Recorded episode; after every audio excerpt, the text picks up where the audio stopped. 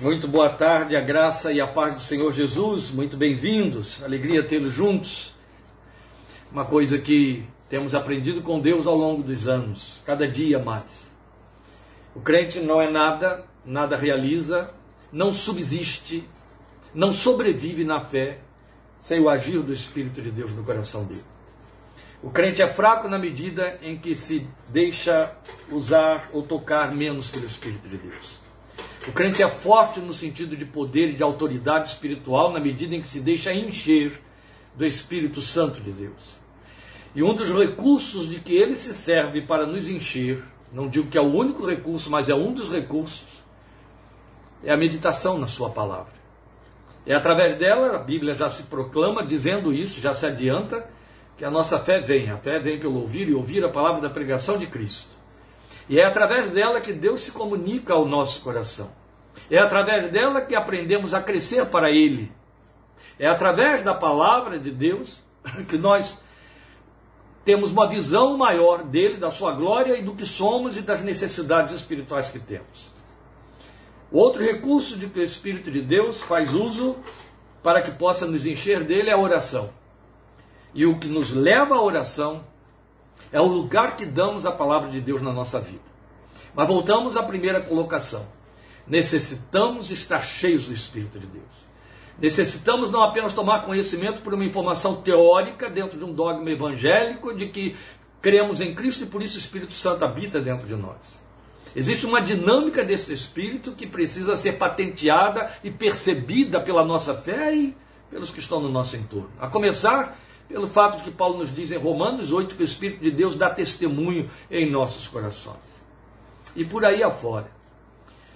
E por conta disso, nós queremos hoje colher desta palavra subsídios, insumos, recursos espirituais para darmos mais lugar ao Espírito Santo de Deus em nossas vidas. O texto que temos para cumprir o tema que estamos oferecendo aí aos irmãos, sementes e frutos, daí o cântico do Logos, não é? É um texto curto. Nossa meditação hoje é temática, é apenas em cima do tema que o texto nos sugere em Eclesiastes, capítulo 11, versículo 6.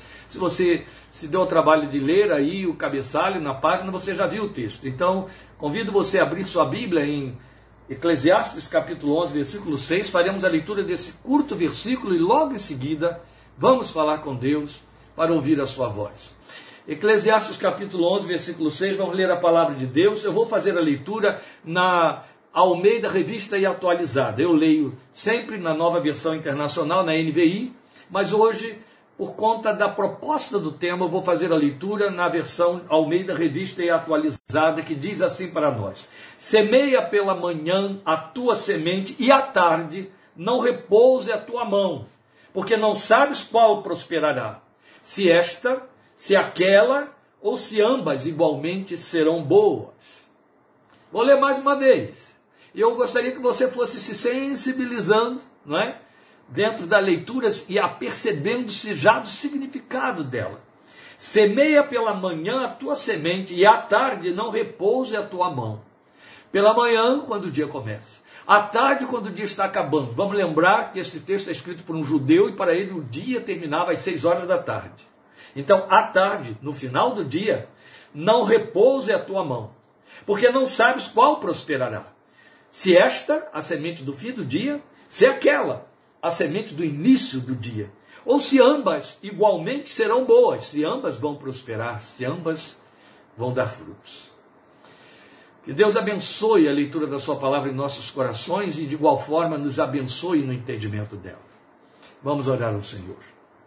Obrigado, Pai pela vida, pela presença, pelo desejo, pela motivação de teus filhos que conosco estão nesta tarde em torno da tua palavra.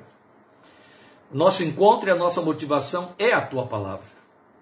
É aquilo que dela extraímos e nos vem para trazer esclarecimento, edificação, alimento para a nossa fé e para nos levar a uma frutificação que tu aproves. Mas como já consideramos aqui com teus filhos, na abertura desta reunião de hoje, desta ministração, é dela que nos servimos para sermos cheios do teu Espírito Santo. Sem ele não somos nada. Nossa vida, por mais ativa que esteja, haja vista a tua exortação para a igreja de Éfeso, lá em Apocalipse 2,4, por mais ativa na igreja que esteja, é inútil, é vazia, é vazia de todo sentido e propósito, porque é feita de forma mecânica. Mas nós sabemos que uma vida plena, cheia do teu espírito, é uma vida inteiramente colocada em tuas mãos, cujo coração tu inclinas para onde tu queres. Que pode ser soprada pelo vento para onde queres, quando e como. Mas que pode ser inclinada e usada por ti no falar, no orar, no interceder, meu Deus. Como necessitamos estar cheios do teu espírito. Por favor, Serve-te desta palavra e a ti rogamos em nome do Senhor Jesus, Espírito Santo de Deus, enche-nos de ti, à medida em que vamos nela meditando e corrigindo a nossa caminhada contigo, em nome do Senhor Jesus. Amém. Sementes e frutos é a nossa proposta. Não poderia ser outra se o texto escolhido é Eclesiastes 11, 6. Por que, que não poderia ser outra? Porque o texto todo está falando sobre semear e é evidente que ele conhece, ele começa a, a falar sobre semear na primeira linha e vai até o final dela. É um versículo inteiro falando sobre plantar e colher. E agora eu vou ler na nova versão internacional porque ele está usando o verbo plantar. Plante de manhã a sua semente, e mesmo ao entardecer, não deixe as suas mãos ficarem à toa Olha que bonito, não é? Na versão que lemos dizia assim: não repouse a tua mão, quer dizer, não pare, não deixe de semear, não deixe que a tua mão fique à toa, ou as tuas mãos ficarem à toa, pois você não sabe o que acontecerá, se esta ou aquela produzirá, ou se as duas serão igualmente boas, quer dizer, darão frutos, produzirão. Esse texto está pleno de sabedoria, mas também pleno de exortação espiritual. E essa é uma linguagem que ficou muito popular entre nós, os crentes, frequentadores de cultos. Nós a ouvimos muito frequentemente, especialmente, especialmente, nos atos de culto, na liturgia do levantar oferta, quando há um apelo, para que os irmãos participem financeiramente, ou com uma obra, ou com o próprio culto, ou com o próprio serviço da igreja. Irmãos, é hora de semear, vamos semear. Veja como você vai semear, semeia naquela vida, semeia naquela obra. Então nos habituamos muito a esta linguagem do semear, e aí a gente esquece do plantar, de que se serviu a nova versão internacional para mostrar a implicação do semear. Porque a ideia de semear, queridos, você vai concordar comigo porque isso faz parte da realidade da vida. A Bíblia está apenas usando de uma metáfora, transformando em metáfora uma realidade do cotidiano, uma realidade muito apropriada à nossa existência e que cai em lugar comum. Mas o semear sugere, haja vista a parábola com que os evangelhos todos mostram que Jesus começou o seu discurso didático por parábolas, a parábola do semeador. Semear nos traz a ideia de sementes jogadas a ermo. Pense aí no Salmo 126, não é? Aquele que sai andando, chorando enquanto semeia. Então você pensa sempre nisso, a semente é jogada. E aqueles apelos de culto para levantar recursos parece que apontam muito nessa direção. Vem jogar a sua semente, joga a sua semente naquela vida, joga a sua semente nessa obra. Então fica aquela ideia muito é, é, é, relativizada, né? Eu jogo a semente e seja lá o que tiver de ser. Mas a sabedoria que foi dada aos nossos versadores da NVI, é que eles pegaram o verbo com seu significado ainda mais profundo e transformaram semear em plantar. Muito interessante. Paulo trabalha com esse verbo também quando escreve aos Coríntios. Plante de manhã a sua semente. Plante a semente. Para você sentir a diferença, eu vou começar isso tudo contando para você uma experiência pessoal marcante daquelas que sempre registraram e padronizaram a minha caminhada com Deus, muito especialmente ministerial. Eu fui para o Betel brasileiro há 42 anos atrás para começar ali meu estudo de teologia, meu curso de teologia que eu encerrei na Pedra de Guaratiba, no seminário congregacional.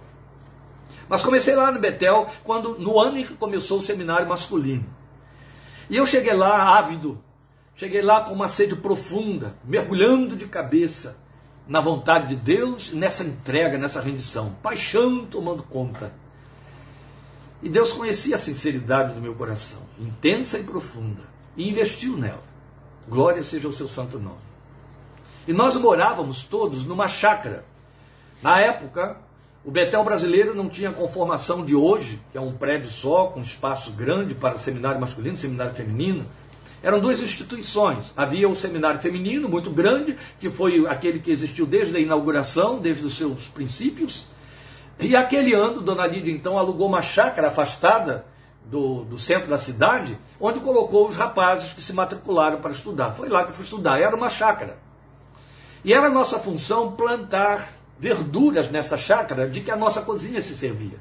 E tínhamos de cuidar também, nas horas de tarefa, dessa plantação. E eu cuidava como os outros, limpando algumas coisas lá, plantando. Era a função de todos nós. Todo seminário tem isso, colocar os alunos ocupados com nos intervalos dos estudos. E nós estávamos, como sempre, até citei isso quinta-feira passada, comprometidos com a, a, missão, a obra do Betel de evangelizar, pregar a palavra de Deus em João Pessoa, evangelizar João Pessoa. Nos fins de semana iam os seminaristas para outras cidades. Então, toda segunda-feira, os rapazes saíam a campo, de porta em porta, evangelizando. Quem parasse para nos dar atenção, a gente pregava a palavra de Deus para ele. E eu estava fazendo isso a cada semana, muito insatisfeito, porque não estava vendo nenhum tipo de fruto naquilo que eu fazia. A gente estava cumprindo uma regra, uma ordem da casa. Então a gente cumpria aquele horário, vinha para casa, estava tudo terminado. Meu coração estava inquieto, porque era chegar, dar folheto, dizer meia dúzia de palavras, um plano de salvação, e tá bom, tá feito, sai, bate outra casa, depois cumprir o horário e vem embora. E eu estava sentindo aquilo, sentindo um grande desconforto e comecei a orar. E uma certa noite, eu tenho um sonho, e eu sonho que eu estou plantando na horta do Betel, e o que eu estou plantando é com semente. Eu estou pondo semente no solo. E eu jogo as sementes sobre o canteiro que estava preparado.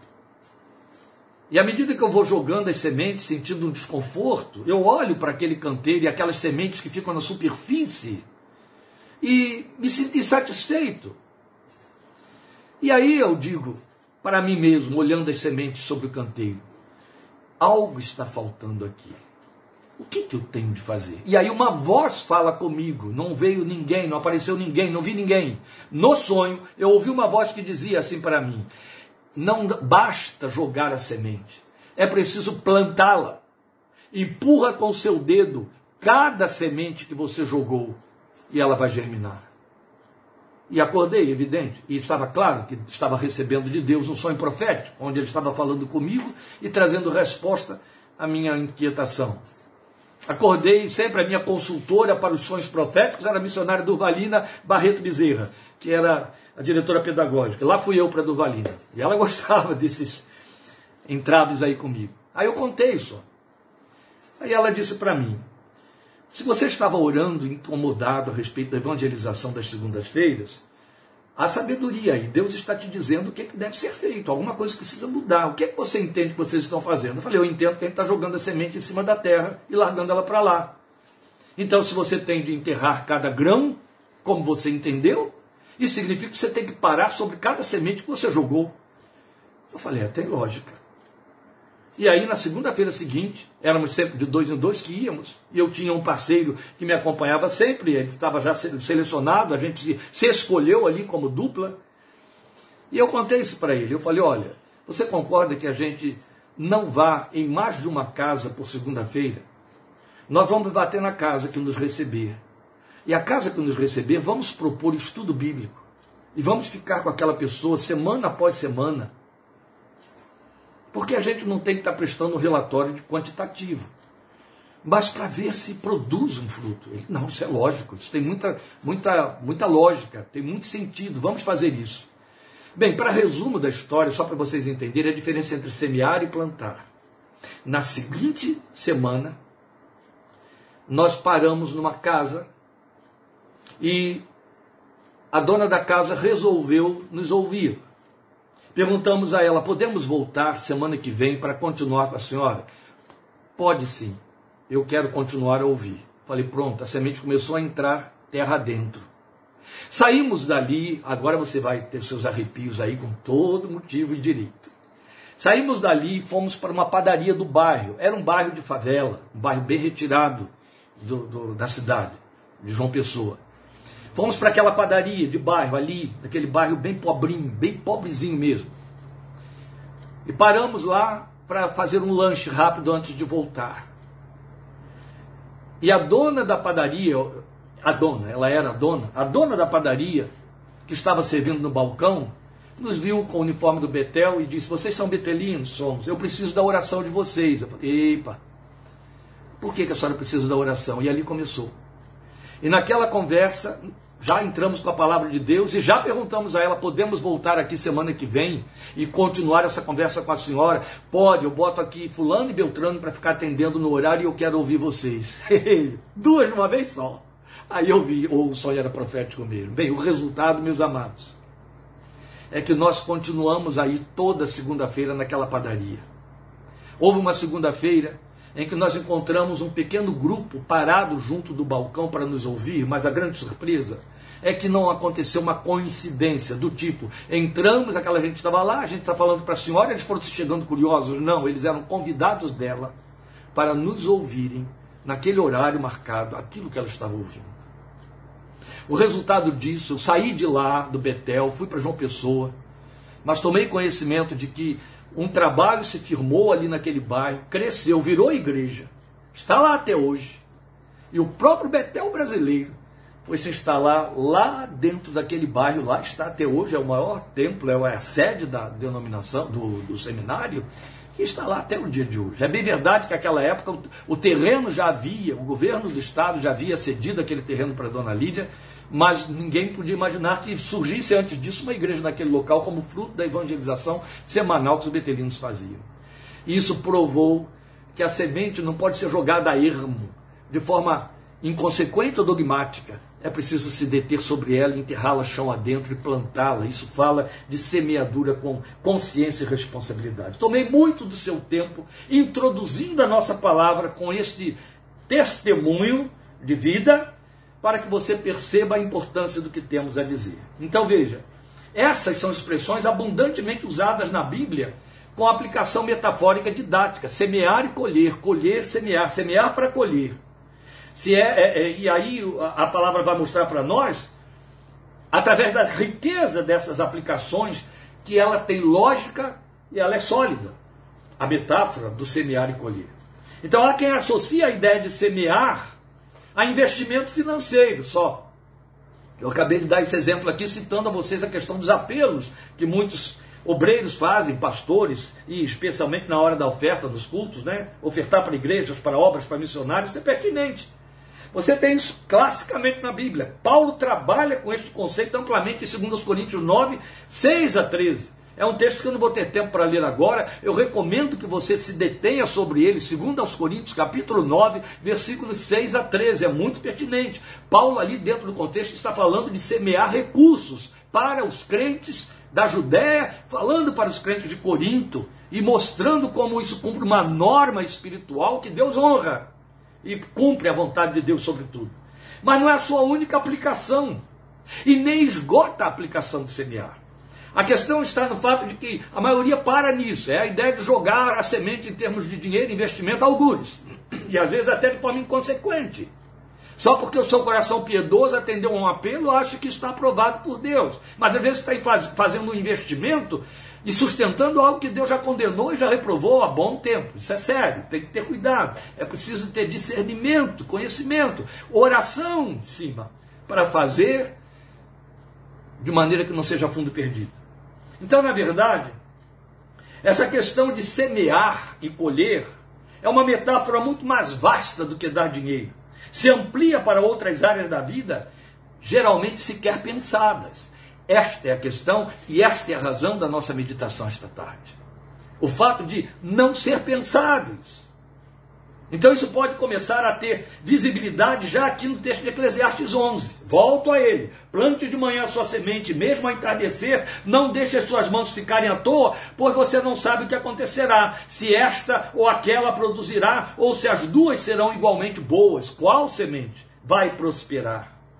Qual é, de fato, a boa semente? Mas é tão solene essa parábola ou metáfora ou doutrina do semear e colher, que ela cumpre uma lei inexorável da existência. Ela é, na verdade, uma lei imutável da existência. Até o mundo se apropriou dela e trabalha com ela, não sei se com seriedade, mas com certo cuidado. Então, a despeito do descaso das pessoas e até dos céticos ou dos displicentes, é uma lei que inexoravelmente se cumpre. Ou ela se tornou espiritual a partir da sua frequência normatizadora, ou ainda tem frequência em seu cumprimento por ser inerentemente espiritual. E é assim que eu pessoalmente creio. Então eu quero me referir, quando eu falo aqui da semente que vai para além, amplamente além da questão de dinheiro, eu quero me referir ao clássico, sério, solene texto de Gálatas, capítulo 6, versículos 7 e 8. Por favor, me acompanhe em Gálatas 6, 7 e 8, por mais que você conheça esse texto. Eu preciso que a gente se detenha sobre ele agora, porque ele é o eixo da nossa meditação desta tarde. Não se deixe enganar. Olha como ele começa para falar deste assunto. É interessante porque, dando uma uma corridinha lá em 2 Coríntios 9, o texto que eu citei, de 6 a 13, eu não vou lê-lo, como eu disse, perdoe, não tem tempo para isso, mas eu quero apenas mostrar a você que são formas diferentes dele começar a sua exortação falando do semear. Em 2 Coríntios 9, 6, ele começa assim: lembrem-se, aquele que semeia pouco também colherá pouco, e aquele que semeia com fartura também colherá fartamente. Eu fico me questionando. Aqui alude o verbo lembrar aqui a algo que ele já tinha ensinado ao povo ou lembrar-se em termos da realidade da vida. Mas olha como ele introduz este argumento em Gálatas 6, versículo 7. É como a exortação: não se deixe enganar. Lá é, lembre-se, é um fato. Se semear pouco, vai colher pouco. Se semear muito, vai colher muito. Lá está falando de dinheiro. Mas olha aqui o que você vai ter. Não se deixe enganar. De Deus não se zomba. Então ele está querendo mostrar para mim e para você que essa doutrina do semear, esta prática do semear, esta lei existencial e espiritual que se impõe sobre a realidade humana, especialmente da igreja de Cristo, tem uma vigilância de Deus, tem um comprometimento pessoal de Deus sobre ela. De Deus não se zomba. O que ele está dizendo é: Deus há de cumprir essa lei de levar quem semeou a colher o que semeou, sem feri-la, interrompê-la ou suspendê-la por causa da semente mal escolhida. Por isso ele está dizendo: preste atenção na semente, porque não se pode zombar de Deus. Entende? Eu disse que a gente teria de parar aqui, em cima dos versículos 7 e 8 de Gálatas 6. Pois o que o homem semear, de Deus não se zomba, por, pois que o que o, o homem semear, isso também colherá. Só o versículo 7 já é o suficiente para nos botar centrados na razão porque ele esteve dizendo para nós: não se deixe enganar e de Deus não se zomba. O que o homem semear, isso também colherá. Quem semeia para a sua carne, da carne colherá destruição. Mas quem semeia para o espírito, do espírito colherá a vida eterna. Então o assunto saiu do nosso controle em termos de Eclesiastes 11:6 porque agora Paulo está falando de propósito de semear aquilo que você quer plantar. Ora, se eu estou lendo que vou colher o que eu semear, eu tenho que me dar conta de que o meu semear envolve um plantar. Não é jogar irresponsavelmente a semente. Porque, por mais irresponsável que seja o meu jogar a semente, ela vai medrar, ela vai nascer. E se ela nascer, eu vou colher. Então isso é muito sério. Paulo grifa esse texto com séria exortação quando ele diz: você semear para a carne, vai colher destruição, mas se semear para o espírito, colherá para a eternidade. Então nós já temos nisso nosso entendimento espiritual sendo conduzido a percebermos duas naturezas de sementes: a espiritual e a carnal. Tanto faz o homem no mundo quanto o crente. O homem no mundo tem semente espiritual para lançar? Não, não tem. Não tem, porque a semente espiritual vem do Espírito, o Espírito só habita no coração do crente. Mas o crente tem semente carnal para lançar? Lamentavelmente tem. Porque ao mesmo tempo em que habita nele o Espírito de Deus, também habita a sua natureza carnal. É Gálatas capítulo 5, é Romanos capítulo 7, não tem para onde correr. É revelação da palavra de Deus. Carregaremos isso nesse corpo da nossa morte até o dia da nossa redenção, em que a morte for tragada pela vitória. Então, nosso entendimento espiritual está nos sendo conduzido a nos fazer perceber que você tem dois tipos de sementes na sua mão: espiritual e carnal. A escolha é sua. Então a diferença reside no propósito. Se nós semeamos para a temporalidade ou para a carne, aquilo que não vai produzir frutos eternos, eu vou colher em cima do que eu plantei de forma fugaz, aquilo que só tem o propósito prazeroso, vai perecer. É semear para destruição será destruído. Não tem para onde correr. Mas se pelo contrário nós estamos semeando para o que é do Espírito, e eu comecei tudo isso falando da palavra que significa nada mais, nada menos, Jesus tinha dito na parábola do semeador, a semente é a palavra de Deus, você semear no seu próprio coração, na sua vida, semear para o Espírito, para ser cheio do Espírito. Entende agora porque começamos a nossa introdução com aquela argumentação? Entende sim. Então, se semeamos para o que é do Espírito, e o que é permanente, então, semeamos para a vida. Portanto, vida e morte são a colheita a ser escolhida. Mas presta atenção no que acabamos de falar. O mundo não tem semente espiritual para lançar. Por mais filantropos que sejam as filantropas sejam as pessoas, filantropos sejam os seres humanos, ele não tem semente espiritual. Filantropia não é semente espiritual. São vislumbres da imagem e semelhança de Deus que o homem carrega consigo. Mas só o crente tem semente espiritual. A carnal está lá, mas ele tem a opção, porque ele foi potencializado para isso, o Espírito de Deus habita dentro dele, de lançar na sua vida, na dos outros, no seu entorno, semente espiritual. Aquilo que aponta para a eternidade, aquilo que edifica, aquilo que vai permanecer, aquilo que não é fugaz, não é meramente prazeroso, que não é desperdício, que não é irresponsabilidade, mas isso cresce porque é debaixo de três princípios que nós vamos pensar Eclesiastes 11, 6. O primeiro princípio é o princípio da sementeira.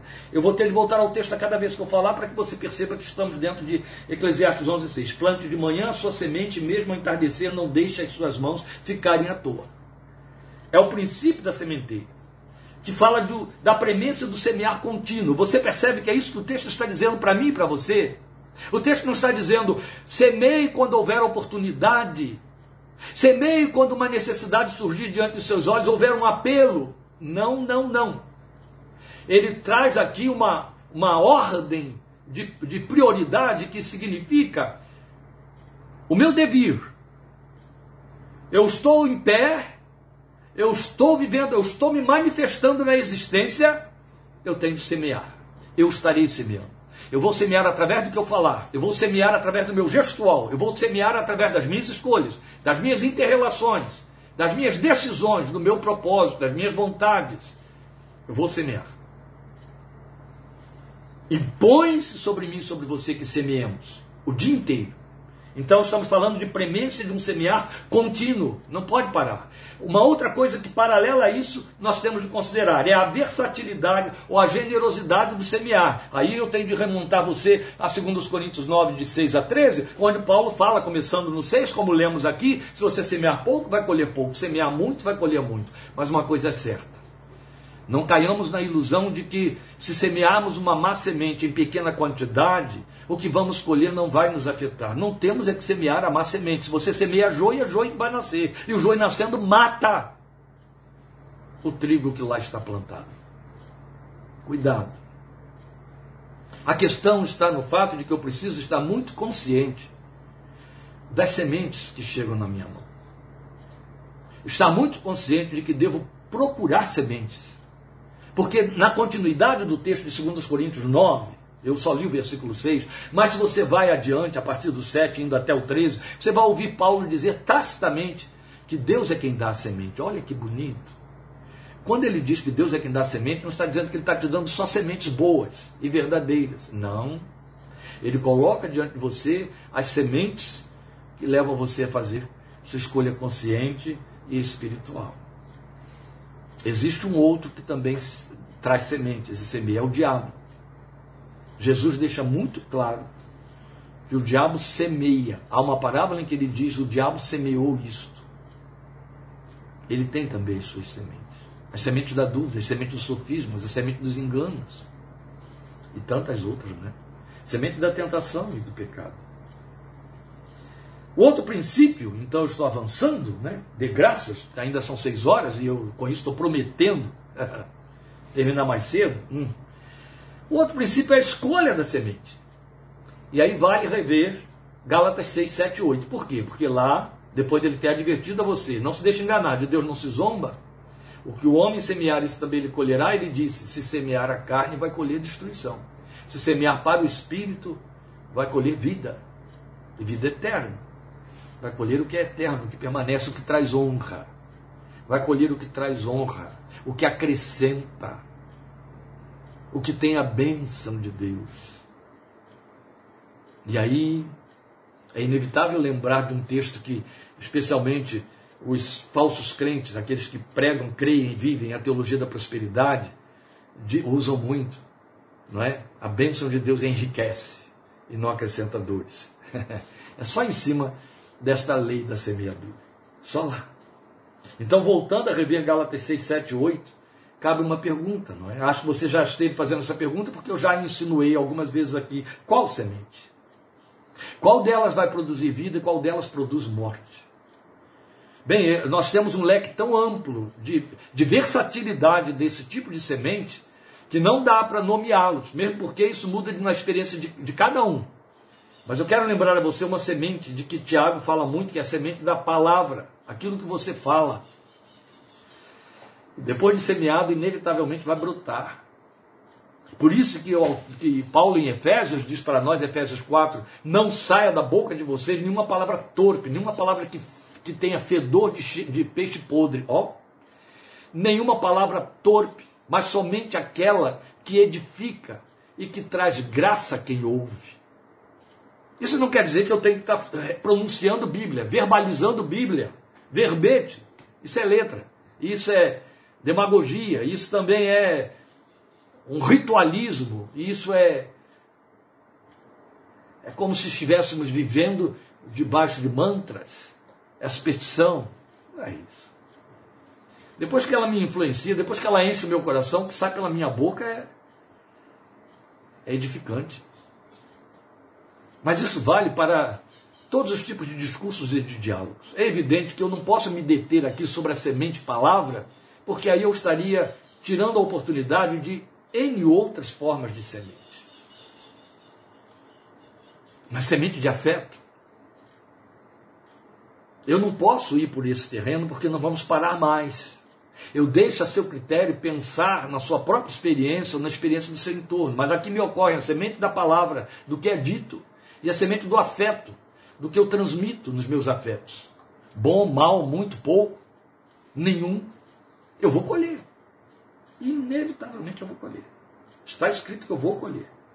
Então eu preciso ter consciência da escolha da semente. Qual é a semente? Porque quando eu tenho consciência da escolha da semente, eu vou plantar. Tá certo? Eu vou fazer a plantação daquilo que eu quero de fato colher. Eu desejo colher. O que desejo escolher? É certo que vou colher aquilo que eu semear, não é? Então vamos às orientações que a palavra de Deus nos dá sobre essa escolha. Eu quero conduzir você primeiro a Oséias, capítulo 10, versículo 12. Eu vou ler porque eu sei que alguns teriam dificuldade de ficar procurando um profeta menor no meio daqueles 12 lá, né? Mas é, tem gente que tem a agilidade de chegar lá correndo, pum, pega e tal. Osés está depois de Ezequiel. Mas você consegue chegar lá indo a partir dos profetas maiores. Oséias capítulo 10, versículo 12. Uma palavra muito significativa que diz assim para nós: Semeiem a retidão para si colham o fruto da lealdade e façam sulcos no seu solo não arado. Que bonito! O que ele está dizendo é: faça suco para plantar, afunda a semente.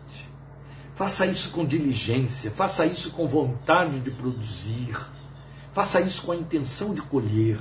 Ó, semeiem a retidão para si, colham o fruto da lealdade e façam sulcos no seu solo não arado, pois é hora de buscar o Senhor até que ele venha e faça chover justiça sobre vocês. Eu vou continuar, porque agora nós temos uma inversão no versículo 13. Mas vocês plantaram a impiedade, colheram o mal e comeram o fruto do engano. Sério isso, não é? Colheu, plantou o vento, conhece? E colheu tempestade. Volte ao texto positivo de Osés 10, 12. Semeiem a retidão para si, colham o fruto da lealdade. Eu preciso parar para explicar isso. Eu vou plantar retidão para mim, haverá lealdade. A retidão, simplesmente o que ela faz é inspirar fidelidade em outros. Entende? Acolhimento. Aí vai cumprir-se a palavra de Isaías, que diz que é propósito de Deus na minha vida e na sua vida, que sejamos como a sombra de uma grande rocha no deserto, como águas no deserto. Este é o propósito dele para a nossa vida. Bem paralelo ao que disse Oséias 10, 12, tem Jeremias 4, 3. Assim diz o Senhor ao povo de Judá e de Jerusalém: lavrem seus campos não arados, ou seja, preparem um campo novo para vocês plantarem, e não semeiem entre espinhos. Jesus deixou isso muito claro na parábola do semeador. Você não pode pretender que o terreno mal escolhido para plantar vá produzir o fruto que você quer. Ele deixa claro que é preciso plantar em terrenos que vão produzir frutos. O terreno pisado pelos homens não vai produzir. Jogar semente entre as pedras não vai produzir. Entre espinhos, outro tanto. É preciso plantar em solo fértil. Preparar o terreno. E aqui já estamos entrando para dentro de uma amplificação da metáfora. Porque, lembra, começamos a dizer, não é jogar aleatoriamente a semente. Não, há um trabalho de preparação preparar o, ter, o, o, terreno para que a semente possa medrar, produzir. Esta linguagem fica ainda mais bela, mais cheia de significado no Salmo 126 que eu citei aqui para vocês. Poucas vezes a gente para para pensar nele porque ele é muito usado para falar em missões, mas observe o que o Senhor diz aqui. O, o que o texto mostra aqui para nós. Aqueles que semeiam, é Salmo 126, versículo 5. Aqueles que semeiam com lágrimas com cantos de alegria colherão. Aquele que sai chorando enquanto lança a semente, voltará com cantos de alegria, trazendo os seus feixes. Esta tentativa de combinação de lágrimas e alegria é que traz a beleza do significado do Salmo 126, nos versículos 5 e 6. Aquele que sai chorando vai voltar cantando. O que sai planteando com lágrimas, ele vai voltar com alegria. E uma certa vez, ouvi um missionário inglês que já estava há anos no Brasil, mas tinha tanta dificuldade de falar a nossa língua que ele precisava sempre se apoiar no intérprete depois de estar 16 anos no país, coitado, esse era ruimzinho mesmo. Mas era um homem de Deus. E ele pregou para nós em cima desse texto do Salmo 126, e com muita sensibilidade. Ele era um missionário fora da sua terra, semeando aqui no Brasil, uma terra onde ele dizia uma língua que eu não consigo aprender, aprender nunca. E aí ele disse para nós: quem sai, plant... quem sai chorando, quem sai semeando com lágrimas, está regando a terra. O Fernando acabou de escrever aí: plantio regado com justiça e tratado com misericórdia. Terra regada com lágrimas, ela prepara o solo para a semente. E isso nos fala de um outro tipo de sementeira que eu vou falar para fech... no fechamento da nossa meditação de hoje, que não está longe, não. Porque eu já estou indo para o terceiro princípio da sementeira, que é a consciência da colheita. Até agora estamos falando do semear, estou dando pinceladas sobre a questão do colher, mas tanto quanto eu tenho de estar consciente da semente que eu vou escolher e da, do preparo do solo sobre o qual vou jogar a minha semente, certo de que eu vou colher o que eu plantei, eu preciso estar consciente dessa colheita. Se eu não estiver consciente desta colheita, a minha sementeira é feita de forma irresponsável. Entende? Ela corre o risco de fazer com que eu só produza na minha lavoura o que não presta. Ou aquilo que não vai ter, não vai atender a alguma necessidade, vai perder propósito, vai, perder objetividade. Então eu preciso estar muito consciente do que eu quero colher, para que eu escolha bem a semente que eu vou lançar. Isso é sério. Então eu planto para que haja colheita. E aqui há sabedoria. O que for semeado será colhido. Foi o que Paulo disse. Meus amados, para quem teme a palavra de Deus, para quem tem nela não só norma de fé e prática na vida, o que já é bastante coisa, mas palavra de Deus que precisa ser obedecida, porque uma vez não respeitada traz consequências. A lei da sementeira pesa no coração ela, ela serve de freio contra a carne, a vontade da carne e o pecado. Ela serve de freio. A vida toda está regida por esse binômio: semear e colher, semear e colher, semear e colher. Ainda vou dizer uma outra coisa que parece estar estranho, porque o texto não está nos fazendo esse tipo de observação. Mas Paulo deixa isso claro em 2 Coríntios 9. Há quem nada semeie e quer colher na lavoura alheia. Espera que venha da, da, da sementeira que alguém fez, sobre a qual trabalhou, quando ele nada fez. Não, olha o texto de Eclesiastes 11, 6. Não deixe as suas mãos ficarem à toa. Você não sabe o que acontecerá, é como a minha versão está dizendo. Eu não posso semear vento, porque até o vento vai me trazer uma colheita, tempestade. Não é isso que a gente aprendeu? Então, observe, eu preciso estar consciente da colheita. Eu preciso estar consciente do fato de que cedo ou tarde, ou seja, amanhã ou tarde, qual foi a semente que eu lancei, eu vou colher. Vai valer aí a súplica pela misericórdia de Deus? Vai, mas ele não vai impedir, ele não vai matar a planta que você semeou. Ele vai te dar graça para suportar a colheita que você terá de fazer. Isso vai acontecer.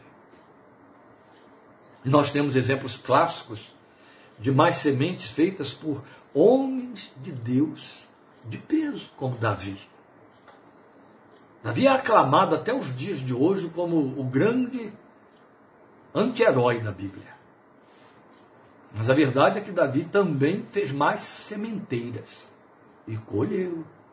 O que ele semeou mal, ele colheu, lhe custou um preço muito caro muita dor e muitas lágrimas. E você sabe muito bem de que, que eu estou falando. Quem conhece a história de Davi sabe muito bem quais foram as mais sementes que Davi escolheu. E o preço caro que pagou. O que for semeado será colhido. Então é uma lei que se cumpre sempre. E inevitavelmente você tem de voltar a 2 Coríntios 9,6, não, não é apenas se deter, e isso não é apenas, em Gálatas, o texto que ficou aí, como eu disse, central na nossa meditação, mas volte a essa introdução do argumento de Paulo em 9, 6 de 2 Coríntios. Lembrem-se, aquele que semeia pouco também colherá pouco, e aquele que semeia com fartura também colherá fartamente. Voltando à questão semente de dinheiro, eu lembro que eu tinha um líder na igreja que estava sempre alegando que não podia participar com ofertas, não podia participar nos apelos financeiros que a obra requeria porque nunca sobrava, ele dizia. E eu disse para ele uma vez, confrontando-o de perto, por amor à sua alma: Você sabe qual o dia que vai sobrar para que você possa semear? Nunca. Porque quando a Bíblia fala em Salmo 126, e é evidente, você por favor dilate isso para muito além da questão dinheiro, questão financeira, investimento. Dilate, por favor. Mas quando fala no Salmo 126, aquele que sai andando chorando enquanto semeia, o que, que implica o chorar enquanto semeia? Eu vou contar uma pequena história para você, verdadeira também, ainda lá no Betel, ainda lá em João Pessoa. Fui enviado por Lídia Almeida com mais um colega para ter meu fim de semana na cidade de Exu evangelizando. Lá no alto sertão de Pernambuco, já no finalzinho, encostando no Ceará, no sul do Ceará.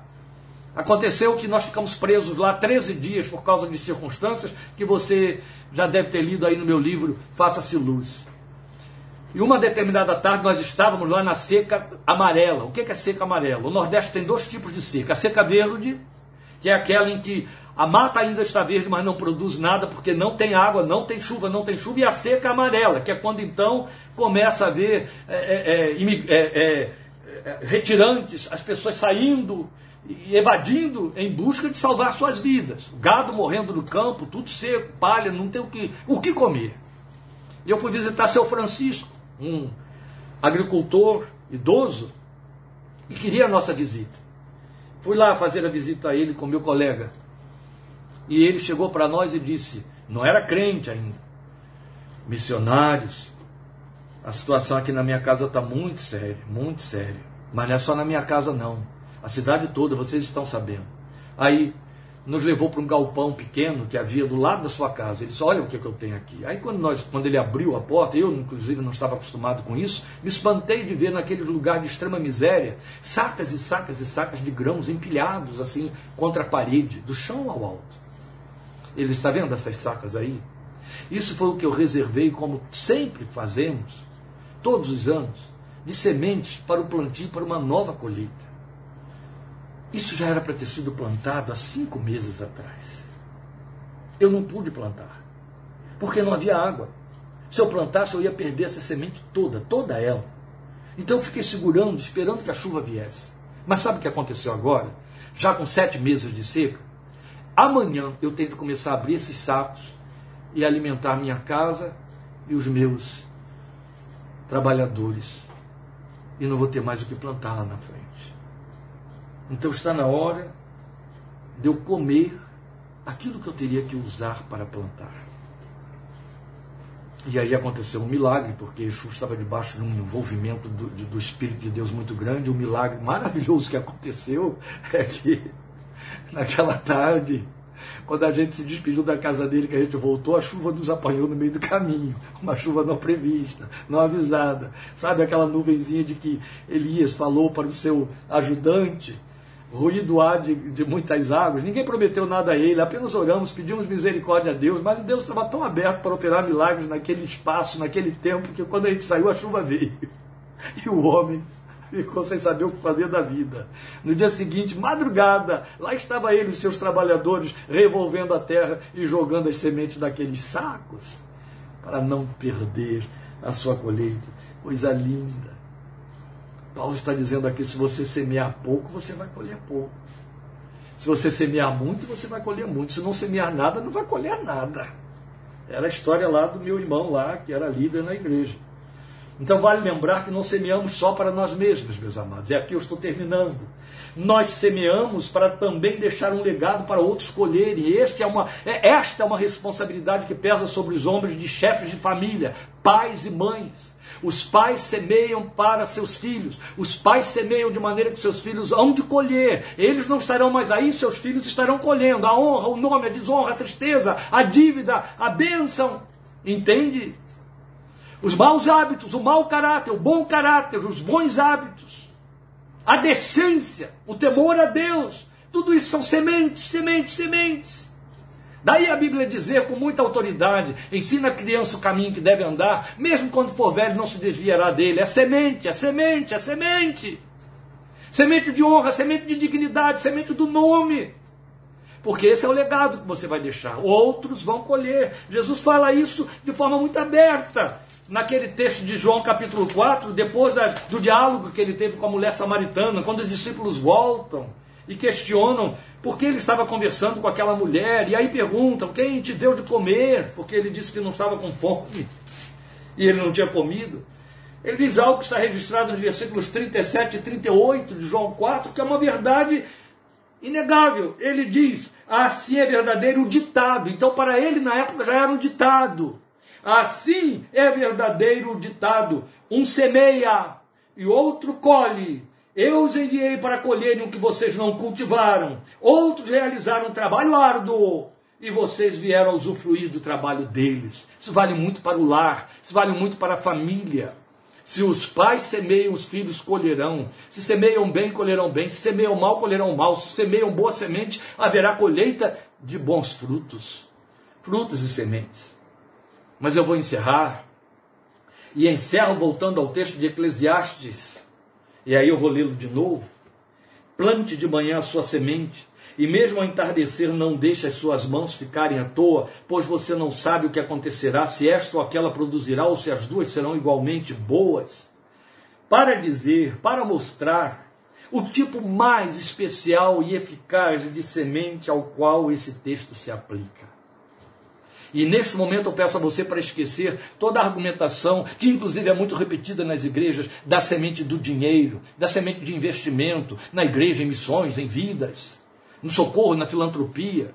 Tudo isso são sementes que não podemos, que precisam ser tiradas dos nossos sacos empilhados nos nossos galpões e postos no campo previamente preparado.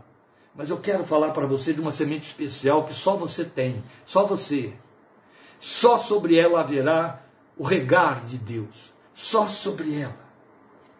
É a semente da oração. Ela é a mais especial. É a mais eficaz semente ao qual o texto de Eclesiastes 11:6 se aplica. E é interessante que ele diz: lança de manhã e à tarde não deixe de lançar. Não deixe as mãos da sua súplica ficarem à toa, ficarem paradas sem terem o que fazer. A semente da oração é a mais poderosa, é a mais eficaz, é a infalível. Muito pode por sua eficácia a súplica do justo. Meus irmãos, não há semente mais importante, mais significativa. Ela é preciosa e possível de produzir resultados impensáveis. Totalmente impensáveis. Vamos lembrar o que Cornélio ouviu a respeito de suas orações. Eu encerro levando você à leitura de Atos capítulo 10, versículos 3 e 4. Eu leio Atos 10, 3 e 4 com muita solenidade, com muito temor e gratidão a Deus no meu coração. Primeiro, porque eu creio na fidelidade de Deus sobre a oração. E segundo, porque esta comunicação que o anjo de Deus fez a Cornélio, quando Cornélio ainda não tinha ouvido falar sobre o caminho e a palavra da salvação, foi necessário que Pedro, e não o anjo, fosse à casa de Cornélio pregar para ele, mas Cornélio, antes ainda, de ser um cristão, mas sendo temente a Deus, estava lançando sementes de oração diante de Deus.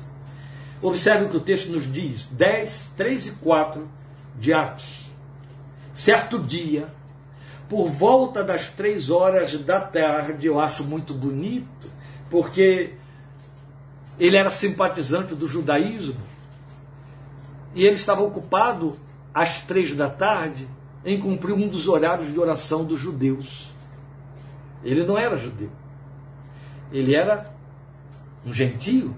Daí aquelas dificuldades todas de Pedro entrar na casa dele, preso àqueles preconceitos e tradições idiotas da religião primária que ele trazia. E Deus teve que falar com ele daquela maneira, exortá-lo para que ele fosse lá e pregasse para Cornélio. Então Cornélio estava orando. É garantido que ele estava orando, porque o texto diz assim: certo dia, por volta das três horas da tarde, ele teve uma visão. Viu claramente um anjo de Deus que se aproximava dele e dizia: Cornélio, atemorizado, claro, que susto ele não deve ter dito, ter tido, porque o texto diz que ele viu claramente um anjo se aproximar dele. Cornélio, Atemorizado, Cornélio olhou para ele e perguntou: Que é, Senhor? O anjo respondeu: Suas orações e esmolas subiram como oferta memorial diante de Deus. Suas orações, Cornélio, estão em memória diante de Deus. Estão plantadas. Vem aí alguém que vai regar. Ele se chama Pedro. Um plantou, outro regou. Paulo disse isso. Deus deu o crescimento. Está se cumprindo aqui na vida de Cornélio. Se valeu para Cornélio, meu querido, minha querida, vale para mim e para você, em cujo coração o Espírito Santo de Deus habita o temor e confiança na Sua palavra infalível. As nossas orações que não têm resposta imediata, que são sementes que lançamos diante de Deus e das quais até nos esquecemos maioria das vezes, desistimos, perdemos a esperança em cima da resposta. Ele não esquece delas. Ele não as esquece. Ele não as esquece. Eu comecei tudo isso contando uma experiência particular, pessoal, do Betel brasileiro. Eu vou encerrar contando uma outra experiência particular, pessoal. Quando me converti, nós tínhamos como tutora a professora de nossa escola dominical, uma médica, a doutora Carmen Marins, que tinha o zelo e o cuidado de nos levar a orar todas as manhãs de escola dominical, depois da, do estudo da classe. A doutora Carmen reunia aquele grupo de jovens, não forçava ninguém, era voluntário, botava a gente para orar. Todo mundo ia orar. A gente se ajoelhava, era um tempo muito gostoso. E houve uma ocasião em que eu estava orando sozinho com ela. E geralmente, porque eu era muito novo na fé, ela dava diretrizes para a oração. Ela quase que punha palavras na nossa boca. Então ela começava assim, quer ver? Nós te agradecemos, Senhor, pelas obras de engenharia.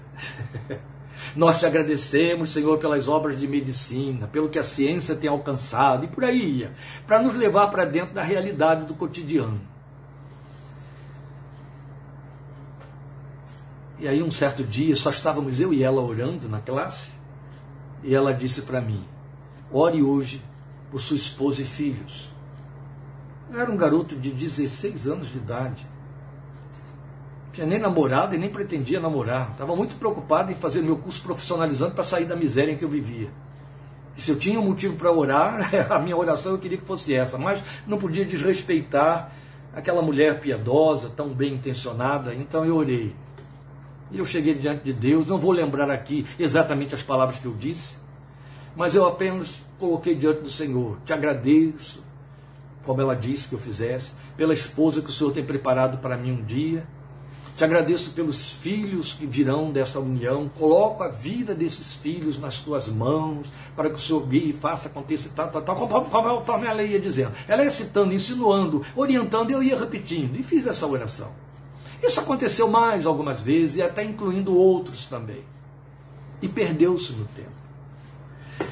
Eu já estava casado, minhas três filhas tinham nascido, já estavam grandinhas, e eu assistia uma igreja que formamos em São Gonçalo, e eu dava assistência a ela uma semana por mês, todo mês. Já aqui no interior de São Paulo, em Rio Claro, pastoreando a igreja que tínhamos formado aqui, uma vez por mês eu ia para lá e gastava semana com aqueles irmãos, ficava lá nos fins de semana e ministrava. Eu era o pastor daquela que veio a ser a congregação da nossa igreja aqui em Rio Claro. E uma certa vez eu disse para Lília que sempre ia comigo, levava as meninas, às vezes eu deixava aqui com meus pais para poder visitar seus parentes, claro.